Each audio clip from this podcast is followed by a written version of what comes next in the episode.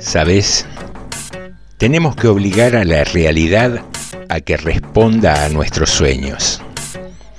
Hay que seguir soñando hasta abolir la falsa frontera que hay entre lo ilusorio y lo tangible, hasta realizarnos y descubrir que el paraíso estaba ahí, a la vuelta de todas las esquinas.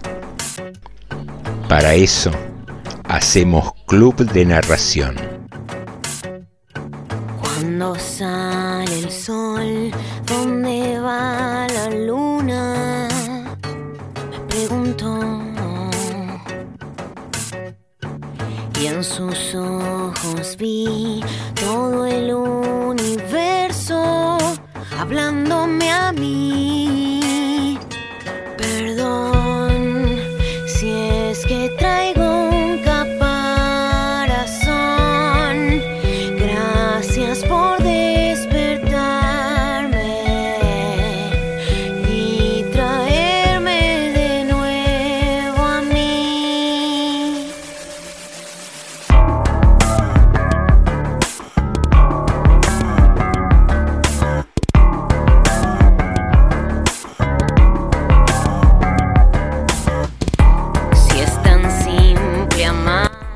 Pero muy buenas noches, bienvenidos y bienvenidas a un nuevo episodio del Club de Narración. En este caso el número 19 de la segunda temporada, siempre aquí en FM 89.5, la radio municipal de General Rodríguez, lugar donde nos encontramos cada lunes. Y te cuento, estamos terminando julio, hoy es lunes 26 de julio, el último lunes del mes, y a partir de agosto retomamos nuestro programa en vivo en los estudios de la emisora, cosa que nos alegra mucho y que permitirá una comunicación más fluida con cada uno de ustedes y también algunas eh, sorpresas como algún que otro sorteo de libros, eh, algún que otro regalito que aparezca cada tanto y poder eh, tener una comunicación, como te decía, mucho más rica, mucho más inmediata. Así que tenelo presente a partir del lunes 2 de agosto, ¿no? El lunes próximo es 2 de agosto. Eh, retomamos nuestra nuestra sanísima costumbre de compartir los lunes a la noche con vos en vivo desde la radio y también nos podés seguir a través del Facebook de Radio Municipal. Ahí hay transmisión con cámaras, más allá de que no sea una característica habitual de la radio, pero allí también nos podrás ver y compartir con nosotros algo de música, algo de charla y algo de literatura, como decimos habitualmente en la presentación. Parte de la presentación es también hacerlo de un modo formal y contarte que te podés contactar a través de nuestras redes sociales, Facebook e Instagram, y también en la plataforma de Spotify, donde podrás encontrar este programa y los anteriores que van quedando allí como archivos de audio en la categoría podcast para que los escuches cuando tengas ganas. Último lunes, decíamos, de julio, un lunes que continúa fresco luego de un fin de semana bastante desapacible, un domingo que dio para estar en casa, leyendo, mirando alguna que otra serie, una película, entrándole al, al dulce, a, a algún mate, a algún café, un domingo poco amigable con las dietas y la actividad física, un domingo para hacer algo de fiaca que después de todo no viene no viene nada mal.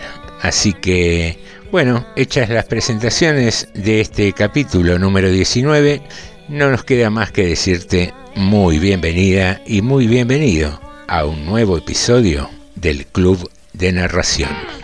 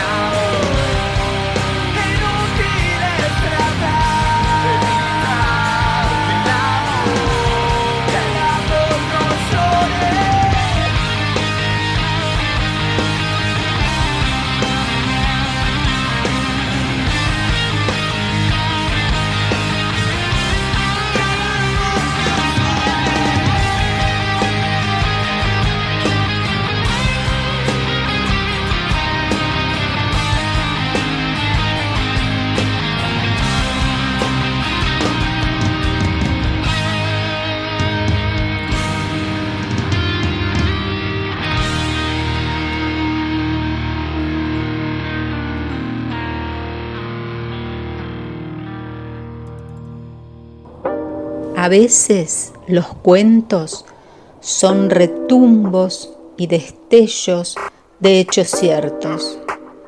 Otras veces los cuentos son pedazos de sueños. Contamos para que ocurra. Somos invisibles. Club de Narración. Un puente hacia lo inesperado.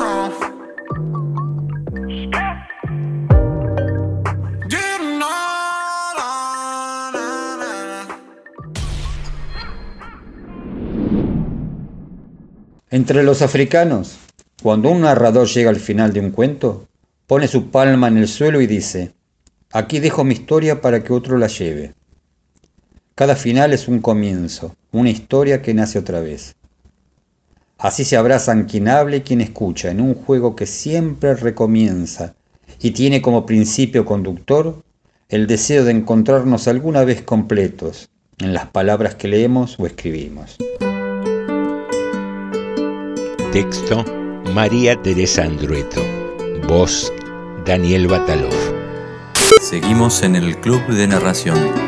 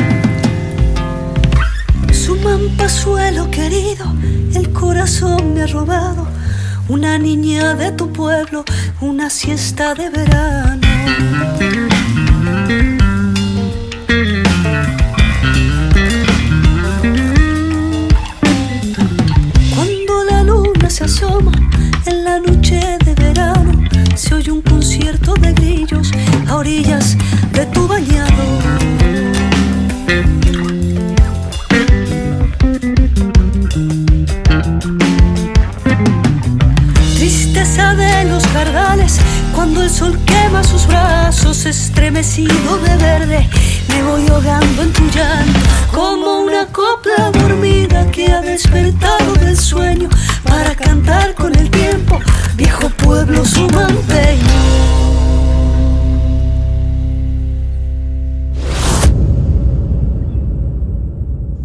Yo quería estar sola. Subí las escaleras que llevan a mi habitación y tras de mí cerré la puerta para que nadie pudiese importunarme. Qué supremo deleite, qué saludable alegría la de reunirme sola. Por un instante me sentí la más feliz de las mujeres, pero fue solo un instante. Luego de reojo noté que a mí había algo que alentaba compasadamente con mis ademanes. Giré súbitamente sobre los talones y allí, sobre la pared de mi cuarto, se destacaba mi sombra, como una segunda persona de mí misma, como un ente que se nutría de mi propia vida. Empezó entonces mi batalla. Hice un ademán de desesperación y la sombra, con descaro, manifestó su vitalidad levantando los brazos en la misma actitud de los míos. Me escondí tras la cortina y ella se escondió conmigo. Di vueltas en redondo del cuarto y ella me siguió como un relámpago negro. Ya no hubo en mi cerebro campo a la reflexión. Los nervios se me volvieron nudos debajo de la piel. Llena de ira, empuñé el cortapapel que reposaba tranquilo sobre mi escritorio y con un paso lento de asesina me aproximé a mi sombra, inmensamente agrandada sobre la pared, y la cosí a puñaladas. No exhaló la más leve queja. Aquello fue como si mi mano hubiese asesinado al silencio. Desde aquella noche abandoné para siempre la casa donde se desarrolló mi primer crimen. Tal vez allí, contra la pared de mi cuarto, como una mariposa de la medianoche, esté todavía clavada la sombra muerta.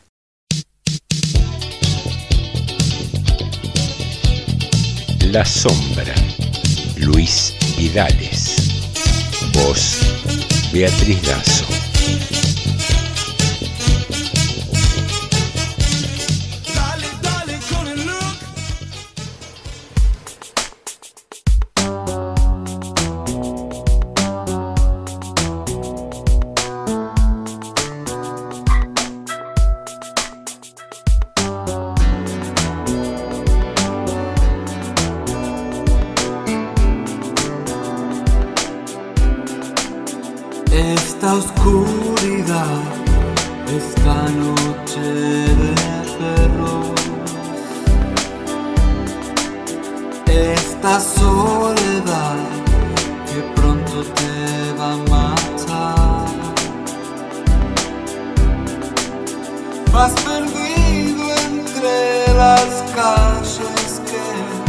Que solías andar.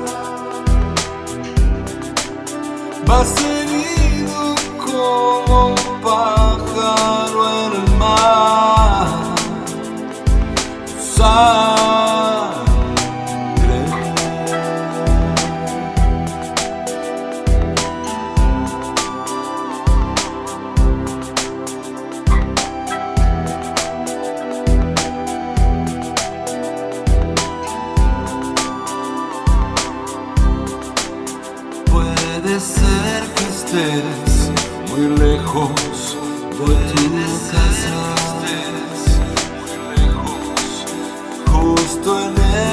Que nació tu corazón. Ya te entre los autos pidiendo perdón. Mi mirada tiene todo tu dolor. Oh,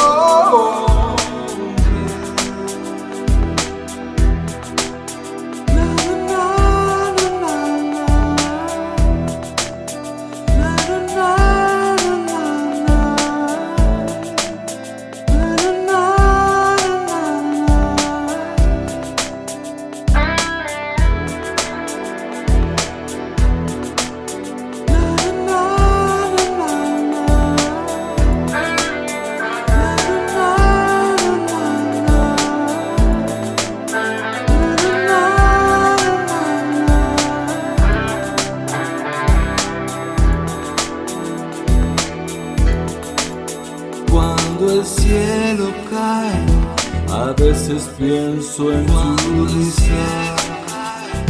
A veces pienso en Es muy tarde ya y estoy harto de llorar. No estás solo si es que sabes que muy solo estás. No estás ciego ves donde no hay. Ah,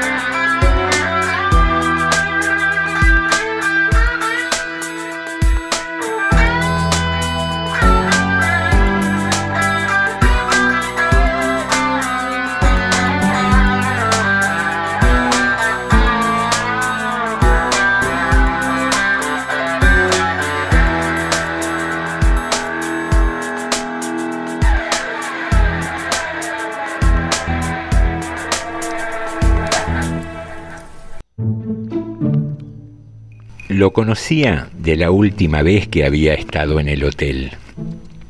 Es una especie de Garfield triple XL, triple XL, que tiene por costumbre deambular por la recepción y el jardín.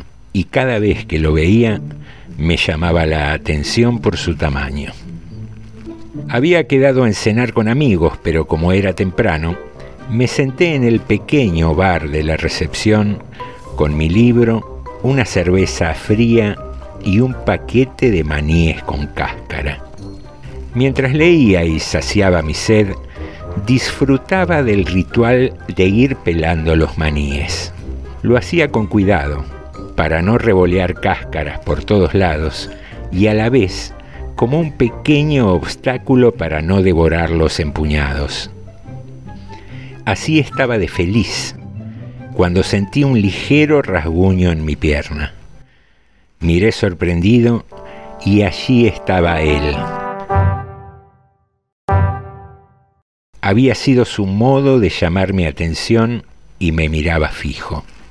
Para dejar las cosas en claro desde el principio, lo miré y le dije, andate, andate. no me simpatizan, los, gatos. simpatizan los gatos. Mi declaración no pareció ofenderlo ni amilanarlo. Por el contrario, me respondió con un par de maullidos. Lo ignoré, convencido de que mi indiferencia daría resultado, pero volvió otra vez con la pata. Intenté con un nuevo andate, andate, pero como respuesta obtuve un nuevo maullido, esta vez acompañado por un claro gesto de convicción. Se paró en sus dos patas traseras, apoyando las dos delanteras con sus uñas en mi pierna. Mis bermudas no resultaban el mejor uniforme de combate para la ocasión. Mirando hacia la recepción y aprovechando que la chica estaba concentrada en la computadora, simulé vergonzosamente que lo acariciaba y aproveché a empujarlo para que se baje de mi pierna. Algo tenso, tomé un trago de cerveza e intenté volver a la lectura pero nuevamente su pata y otro maullido me indicaron que la cosa no iba a ser fácil. A esa altura de las circunstancias, mi paranoia me hizo ver a la amable chica de la recepción como una silenciosa cómplice del maldito gato, que bregaba para que compartiera con él mis maníes.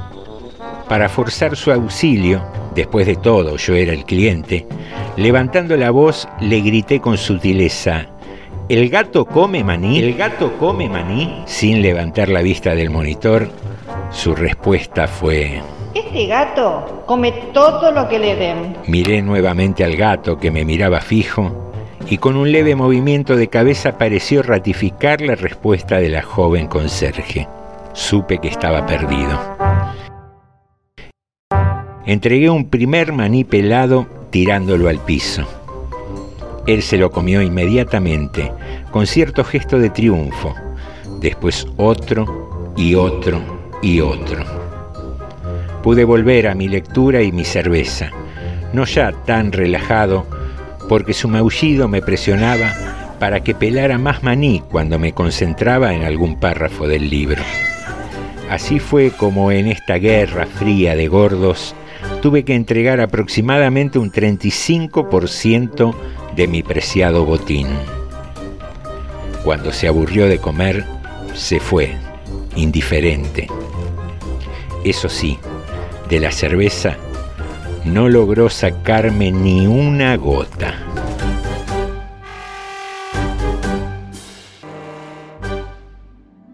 Guerra de Gordos. José Nicotera. Voces Laura Chazarreta y José Nicotera.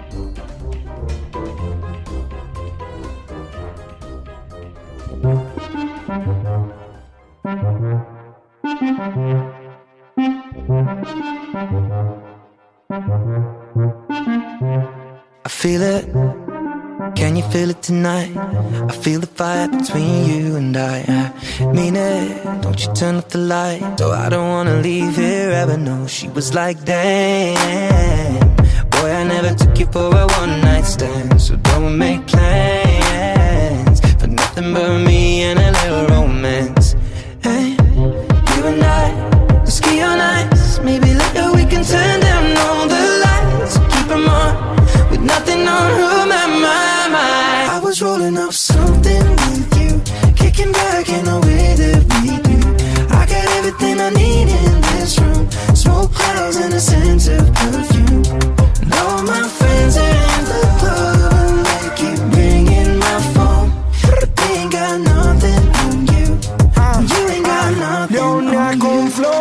suelo acobardarme, pero hoy tomo alcohol. Ah, quiero comentarle que no sé qué pasó. Ah, desde que salimos por la tarde los dos, a besarnos los dos, hasta hacer el amor. Ahora tengo tu olor. Ven a la habitación, lo que hacemos los dos no se puede igualar. Parecemos ficción cuando entramos en acción. Esta peli de amor no se puede acabar. Yo, yeah. Pero lo que mata es que esta noche nos vemos y en mi casa. Y sé lo que te gusta y te atrapa. Que te diga que no te voy a soltar. I was rolling up something with you, kicking back in the way that we do. I got everything I need in this room, smoke clouds and a of perfume.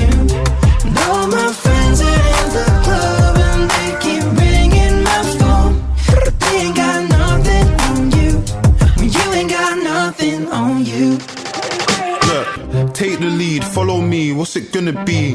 How you playing hard to get when you hollered me? I take Chanel to Chanel for a shopping spree. Home girl, only right, she in a property.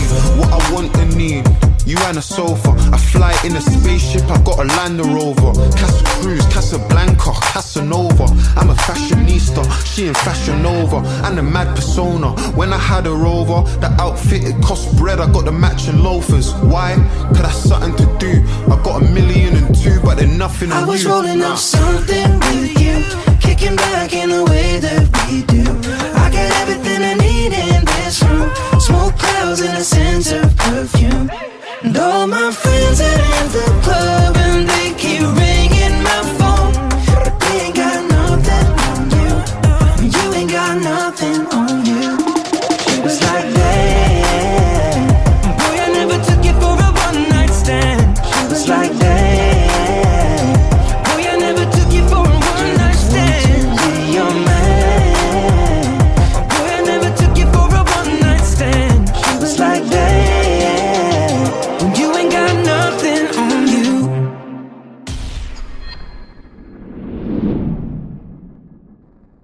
Me niego rotundamente a tener un romance de película lleno de lágrimas que extinguen pupilas y reconciliaciones forzadas bajo la lluvia. No necesitamos que aplaudan nuestros besos. El amor más lindo es diminuto, es secreto, como dejarle chocolates escondidos en la mochila, como cubrirle el pie que siempre saca de abajo de la colcha mientras duerme, como ese día que te diste cuenta de que siempre te da la porción más grande cuando sirve la cena. Guión para una escena de rebeldía, Juan Solá. Voz, Graciela Ocampo. Seguimos en el Club de Narración.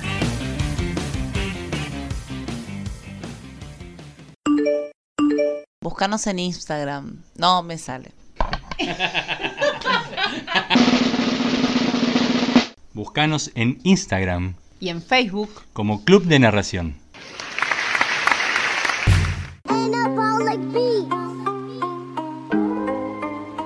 Su boca ya no me nombra, pero ha probado el sabor de mis labios. Su cabeza ya no me piensa, pero me recuerda cuando visita ciertos lugares. Me ha matado, pero como todo criminal, volvió una vez a la escena del crimen. Yo he matado y apostaría que vos también. Curiosamente, estamos vivos y muertos. En esta rara dualidad somos asesinos y víctimas, porque como muchos otros y otras, soy y también tengo un muerto en el ropero. Seguimos en el Club de Narración.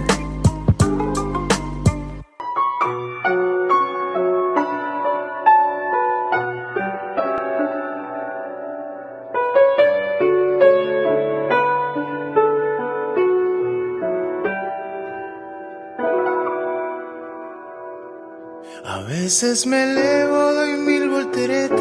a veces me encierro tras puertas abiertas, a veces te cuento porque este silencio y es que a veces soy tuyo y a veces del viento, A veces de un hilo y a veces de un ciento. Y hay veces mi vida te juro que pienso. Porque es tan difícil sentir como siento. Sentir como siento que sea difícil.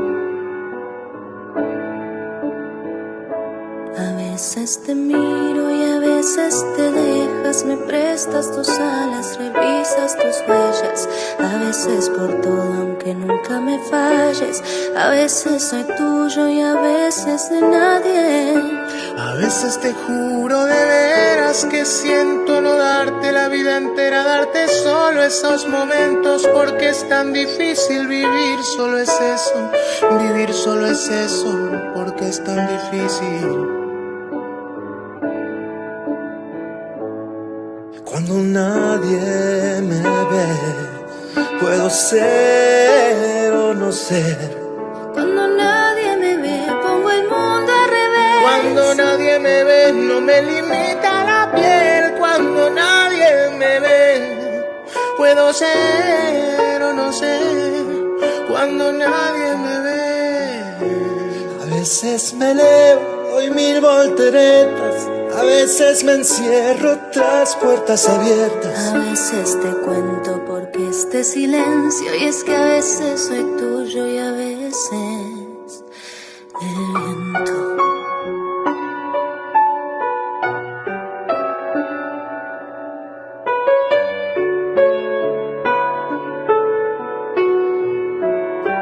Te escribo desde los centros de mi propia existencia, donde nacen las ansias, la infinita esencia. Hay cosas muy tuyas que yo no comprendo y hay cosas tan mías, pero es que yo no las veo. Supongo que pienso que yo no las tengo, no entiendo mi vida, se encienden los versos, que a oscuras te puedo, lo siento, no es cierto, no enciendas las luces que tengo desnudos, el alma y el cuerpo. Cuando nadie me ve, puedo ser o no ser. Cuando nadie me ve, me parezco a tu piel. Cuando nadie me ve, yo pienso en ella también. Cuando nadie me ve, puedo ser o no ser. Cuando nadie puedo ser o no ser. Cuando nadie me ve, no me limita la piel. Cuando nadie me ve, puedo ser o no ser. Cuando nadie me ve, no me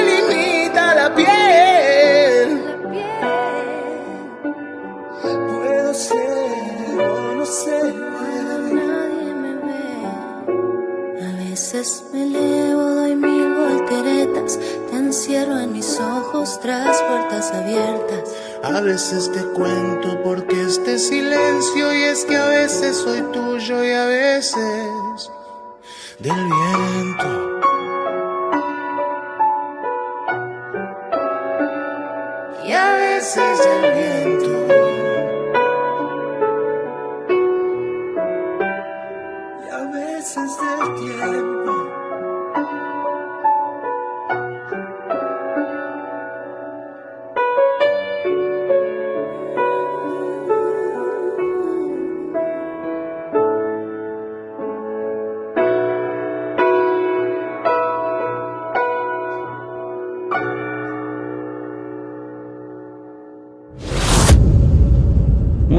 Mañana de julio de 1977, mi padre, el capitán Soriani, entró a la visita del penal de Magdalena, donde yo estaba detenido, y se sentó en el taburete del locutorio que los militares habían construido luego del golpe del 76. El vidrio que nos separaba impedía el contacto físico, así que con una sonrisa intentamos disimular la tristeza que la falta del abrazo nos producía. Papá acercó su cabeza al parlante y me preguntó preocupado si en la semana habíamos sufrido alguna requisa violenta. Un cabo de la gendarmería le había comentado al entrar que debía llevarse algunos efectos personales que ya no estábamos autorizados a seguir teniendo. La angustia de nuestros familiares aumentaba. Nos habían despojado de casi todo, sin libros, sin diarios, sin cuadernos, sin cigarrillos, sin ropa de abrigo, sin comida que no fuera la provista por los militares, casi siempre muy escasa e incomible.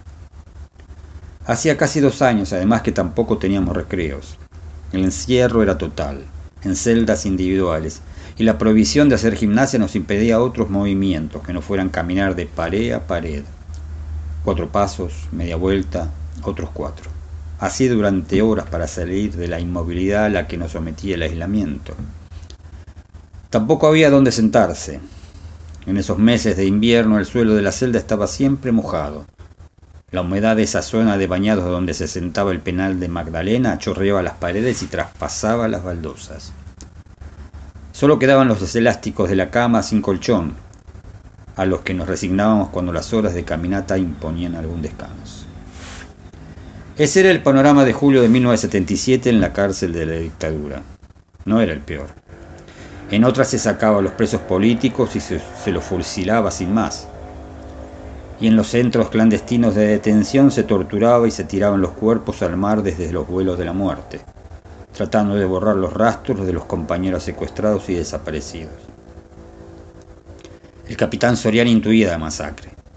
Celebraba verme vivo y sano, pero en cada visita crecía su angustia. El aumento de las restricciones lo llevaba a los peores presagios, en las noches de insomnio pesadillas. Esa mañana de invierno del 77, mi viejo volvió a nuestra casa de Almagro con una bolsa de objetos que ya no podíamos traer con nosotros. Entre ellos un termo, un mate, una bombilla que en realidad nos había requisado meses antes, pero que recién ese día los gendarmes decidieron devolverles. A la semana siguiente le dije, para tranquilizarlo, que en realidad la prohibición de tomar mate no era grave ni nueva. Llevaba meses y habíamos encontrado una manera de seguir haciéndolo, que no era la mejor manera, pero sí bastante divertida. Mi padre, curioso, acercó su cara al vidrio y levantó las cejas sorprendido.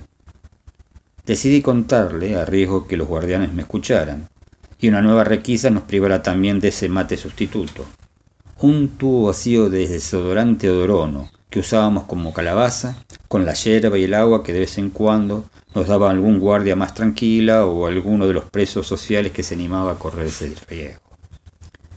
La cara de mi padre se iluminó con el relato, pero no pude dejar de preguntar, ¿y la bombilla? ¿Cómo hacen para tomar mate sin bombilla? Muy fácil, papá, le respondí.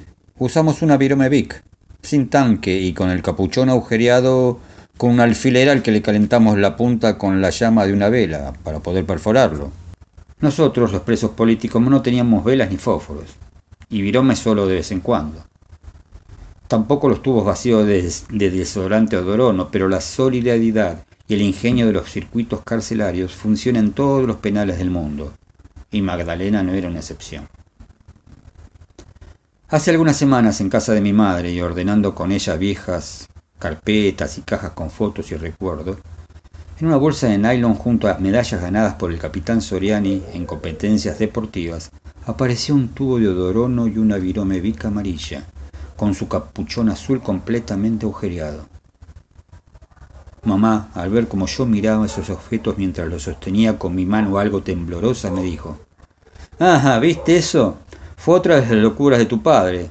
No sé por qué, pero durante algún tiempo mientras vos estabas preso, se le había dado por tomar mate en esa porquería con olor a desodorante.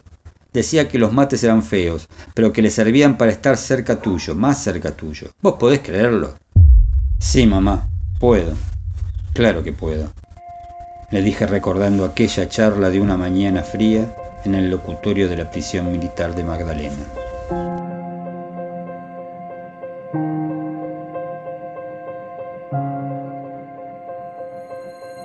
El mate del capitán. Hugo Soriani.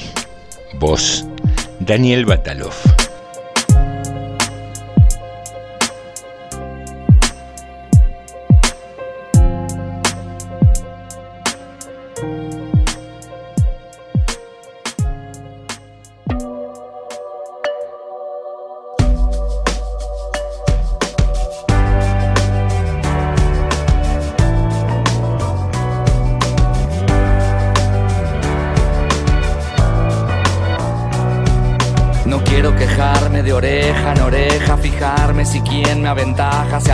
Negar el reflejo que dejo en mi espejo, ni alojar el rencor entre ceja y ceja. No quiero guardar tantos secretos y estar enfrentado en un cuadro grotesco como los Montesco y los Capuleto. No quiero a tu edad quedar obsoleto, ni perder el vigor, ni decir sin rigor que todo tiempo pasado siempre fue mejor, ni llegar a mi casa ofuscado y molesto. No quiero estar cansado de llevarme puesto, y aunque esta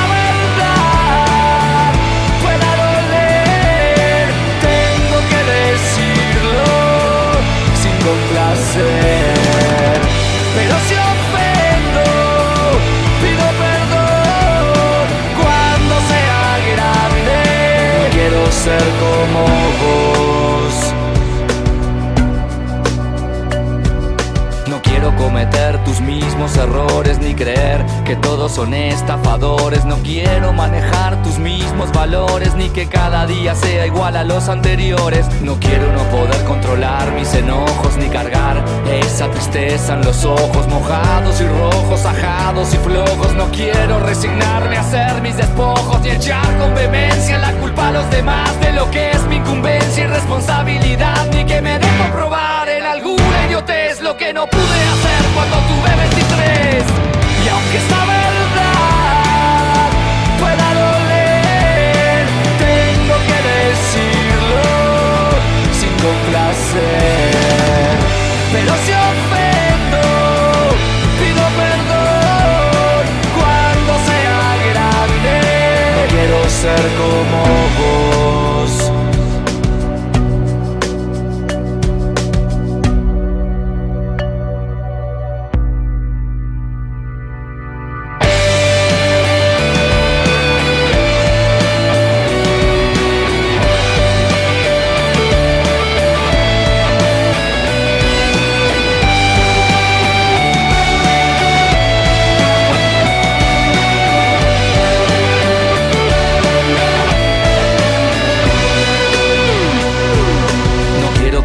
nada me provoque placer, ni que cuando el dolor me toque evoque al ayer, ni mirar fotos viejas y ponerme a llorar, o que nombren a alguien y empezar a temblar. No quiero llevar esa vida maltrecha con sospechas de dolo y la ilusión deshecha, ni lanzar pestes creyéndome Apolo, ni que me moleste en una fecha estar solo. Y aunque esto se preste a malinterpretar, no quiero que crean que solo por criticar. Y espero que tan solo sea una declaración, porque ni yo sé si quiero que quiera ser como yo.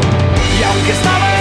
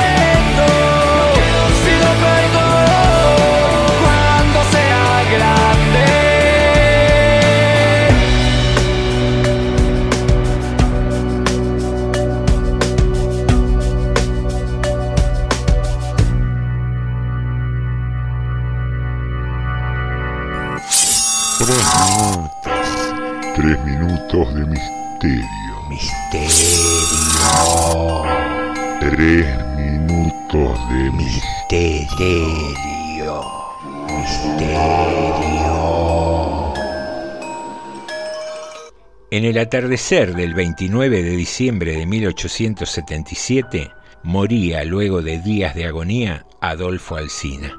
Este hombre de 51 años, alto, corpulento, de larga melena y tremendamente popular, en especial entre las clases bajas, intentó dos veces ser candidato a presidente y no lo logró. Cuando preparaba su tercer candidatura, que parecía exitosa, la muerte lo sorprendió. Alsina nunca pudo imaginar que a partir de su muerte comenzaría a tejerse un extraño maleficio que muchos llaman la maldición de Alsina, una suerte de ley no escrita que impide que un gobernador bonaerense llegue a la presidencia de la nación mediante el voto popular. Para otros, no solo la maldición de Alcina es la culpable de que los gobernadores bonaerenses no puedan acceder a la Casa Rosada, sino una brujería hecha a pedido de los partidarios del entonces presidente, Julio Argentino Roca, para que su rival político, Dardo Rocha, por entonces gobernador, no pudiera ser primer mandatario.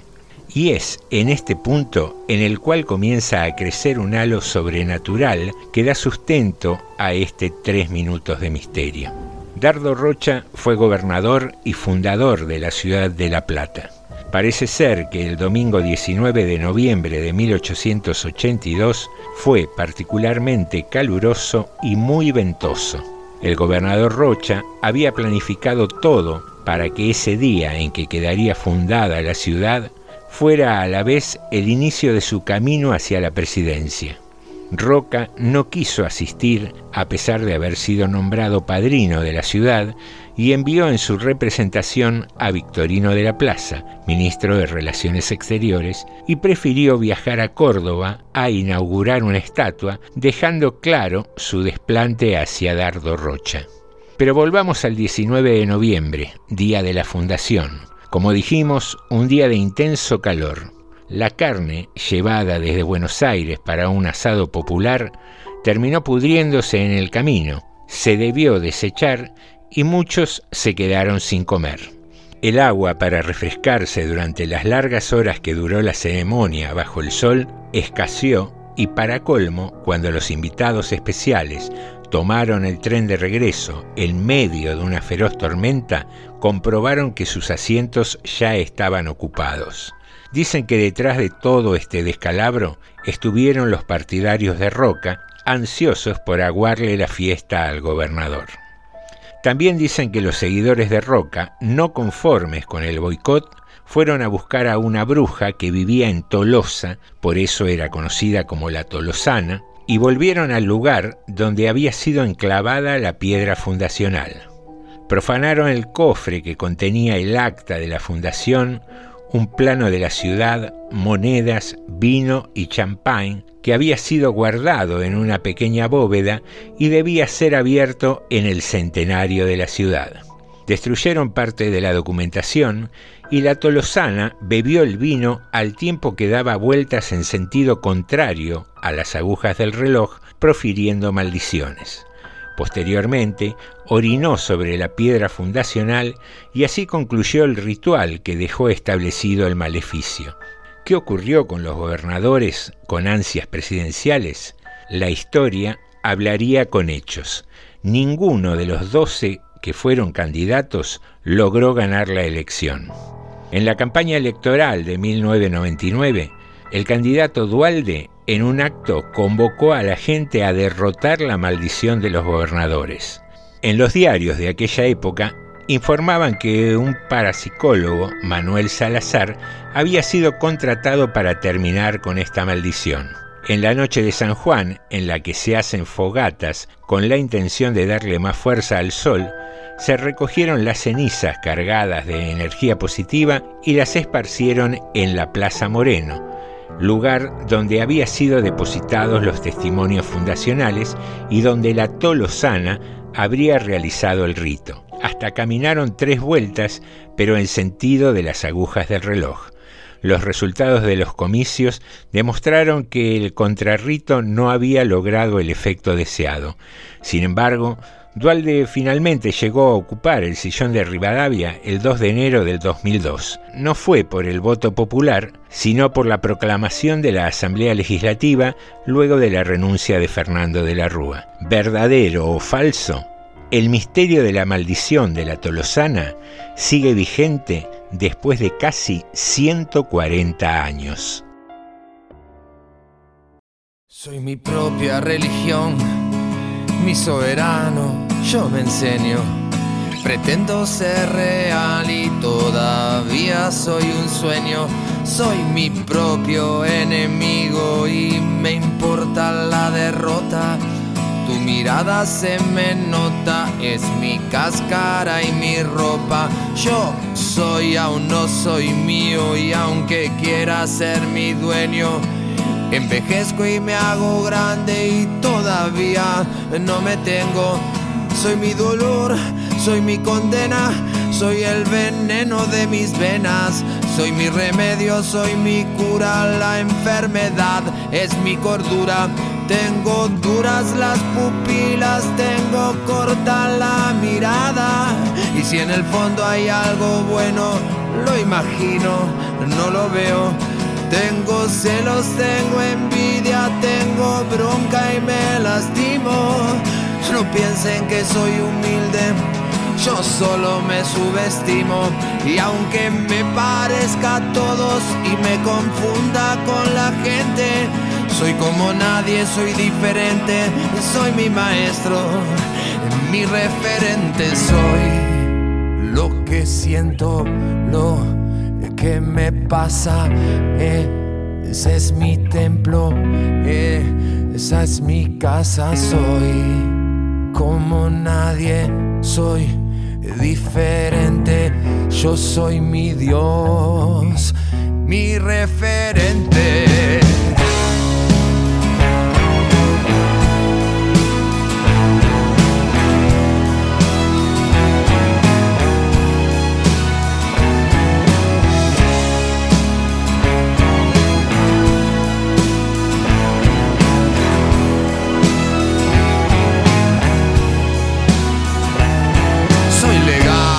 Clandestino, un cordero y un asesino. Munición sin escopeta, un caballo salvaje en una carreta. Soy leal, soy celoso, tengo códigos como un mafioso. Los dementes me acompañan, mis amigos no me extrañan. Soy temerario, perseguido, mal pensado, retorcido. Estoy enfermo de humanidad, bebiendo luz de la oscuridad. Como aún no soy consciente, necesito de la gente. Por dentro soy vulnerable, por fuera autosuficiente. Soy la fuerza del vapor, una mezcla de agua y fuego. Yo soy semilla de sol, un enviado del cielo. Me desvela descubrir el corazón tras tanto velo. Soy luz intermitente, soy pájaro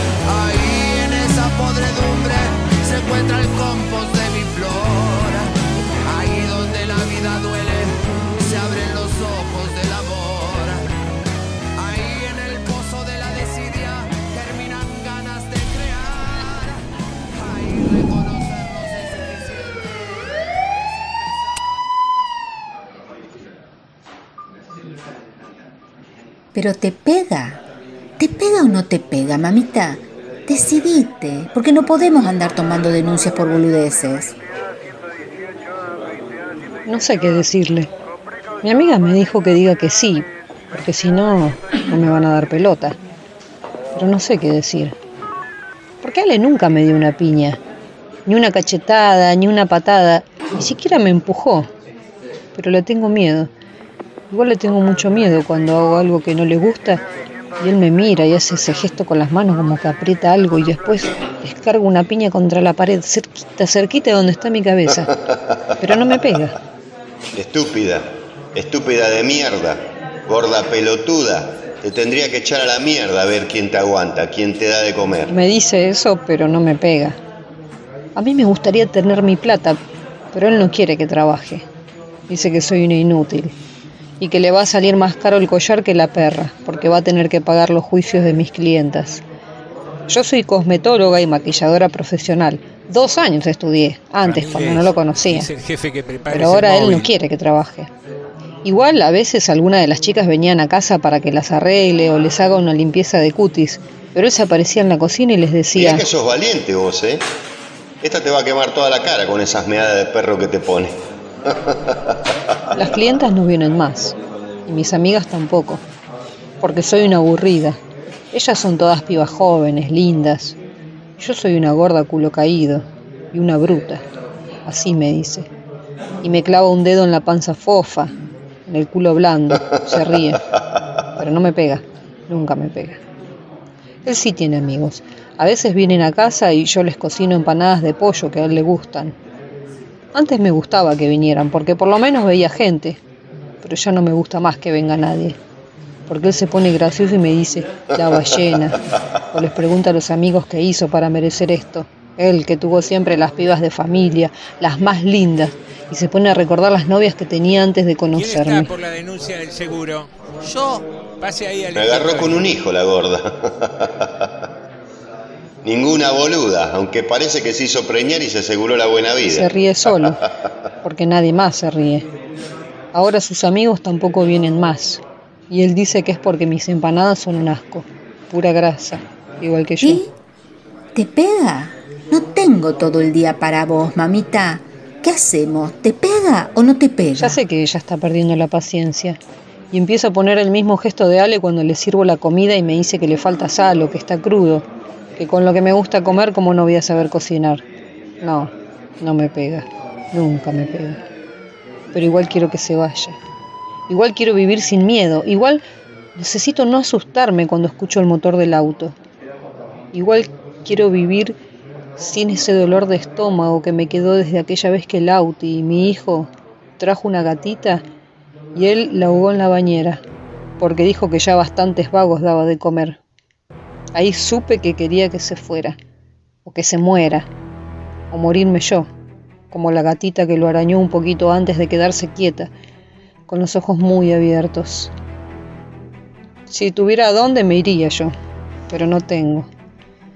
La casa está a mi nombre porque era de mi abuela y me la dejó antes de morir porque yo la cuidé en sus últimos años, y es lo único que tengo. Eso y 500 pesos que fui escondiendo de los vueltos de los mandados sin que él se diera cuenta. El otro día me encontré con Sandra, mi mejor amiga de la escuela de maquillaje, y me dijo que me veía mal, triste. Me largué a llorar como una boba y le conté todo, pero rápido, porque tenía que volver antes de que él llegara, si no, me iba a dejar encerrada, como esa vez que me tardé en el súper porque había mucha gente y se enojó. Me tuvo encerrada en la pieza una semana, solo cuando él venía me dejaba salir para ir al baño, pero no me pegó. Sandra dice que lo puedo denunciar, que soy víctima de violencia económica, emocional y verbal, que la policía lo puede sacar porque la casa es mía. Pero ahora la señorita dice que no pueden hacer nada, que trate de hablar con él, porque esto no es cosa para la policía, porque no me pega. Aunque me esté matando.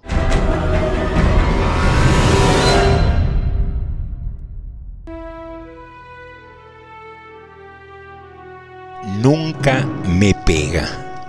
Cecilia Solá. Voces Silvana Ávila. Ernesto Beraldo. Marisa Moyano.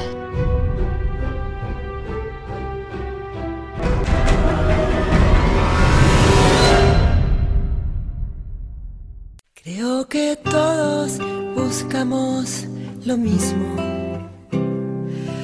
No sabemos muy bien qué es ni está. Oímos hablar de la hermana más hermosa que se busca y no se puede encontrar. La conocen los que la perdieron, los que la vieron de cerca. Muy bien, queridos amigas, queridas amigos. Que cruce que hice, ¿eh? Queridos amigas, queridas amigos.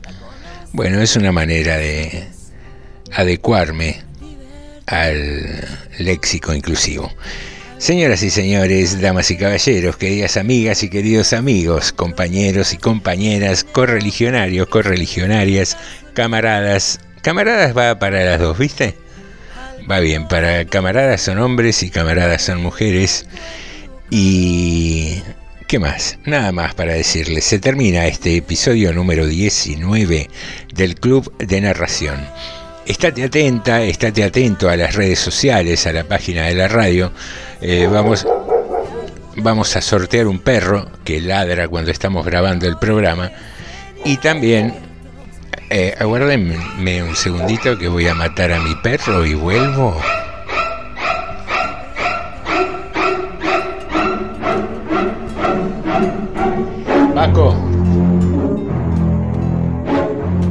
Estate atenta y estate atento a las redes sociales, a la página de la radio municipal de Facebook. Allí vamos a hacer las promociones pertinentes para que recuerdes que a partir del próximo lunes 2 de agosto retomamos nuestro programa en vivo aquí en FM 89.5 Radio Municipal. Pasa muy buena semana, disfruta de la vida y no jodas a nadie.